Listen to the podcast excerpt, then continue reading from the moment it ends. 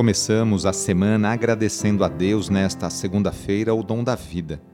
Por que e por quem você quer rezar neste momento de oração? Pense um pouquinho aí no seu coração.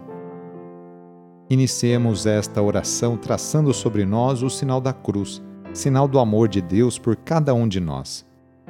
Em nome do Pai, do Filho e do Espírito Santo. Amém.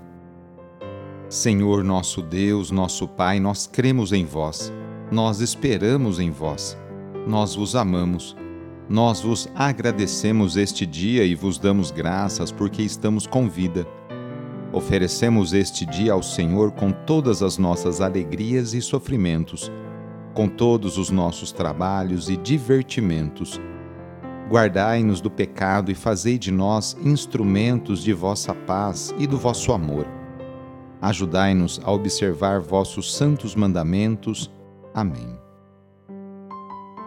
Segunda-feira, dia 6 de dezembro, início da semana.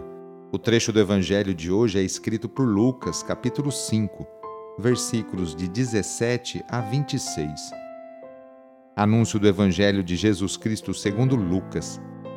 Um dia Jesus estava ensinando à sua volta estavam sentados fariseus e doutores da lei, vindos de todas as aldeias da Galiléia, da Judéia e de Jerusalém. E a virtude do Senhor o levava a curar. Uns homens traziam um paralítico num leito e procuravam fazê-lo entrar para apresentá-lo. Mas não achando por onde introduzi-lo devido à multidão, Subiram ao telhado e por entre as telhas o desceram com o leito no meio da assembleia, diante de Jesus. Vendo-lhes a fé, ele disse: Homem, teus pecados estão perdoados. Os escribas e fariseus começaram a murmurar, dizendo: Quem é este que assim blasfema? Quem pode perdoar os pecados senão Deus?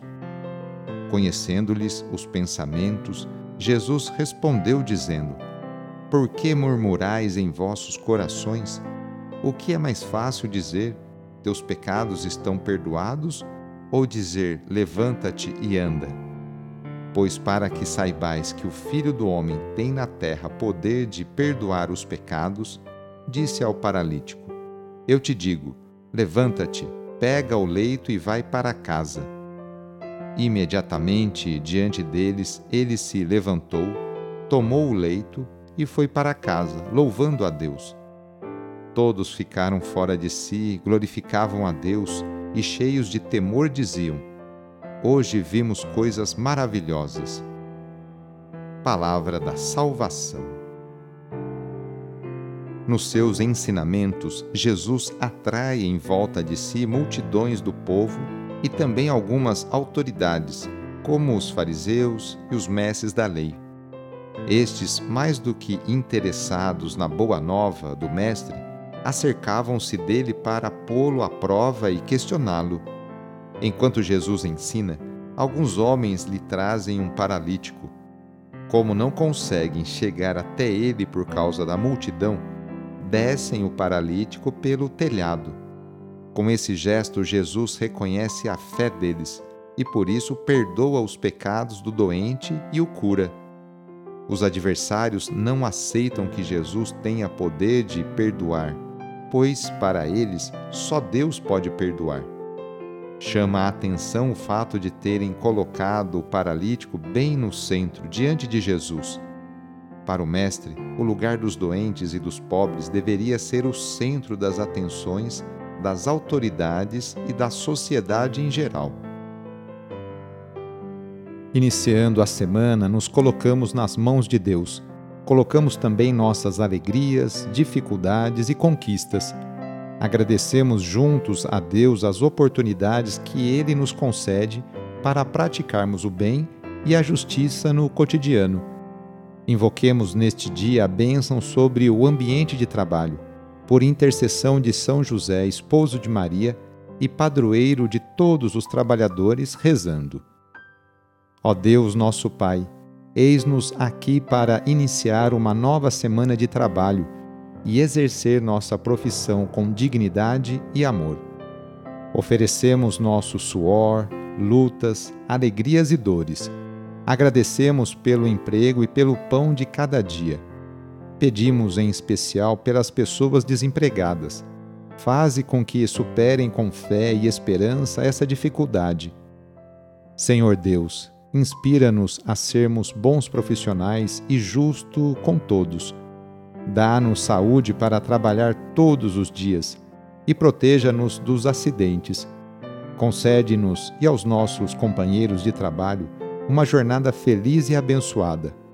Enquanto nós trabalhamos, guarda também a nossa família e a nossa casa na tua paz.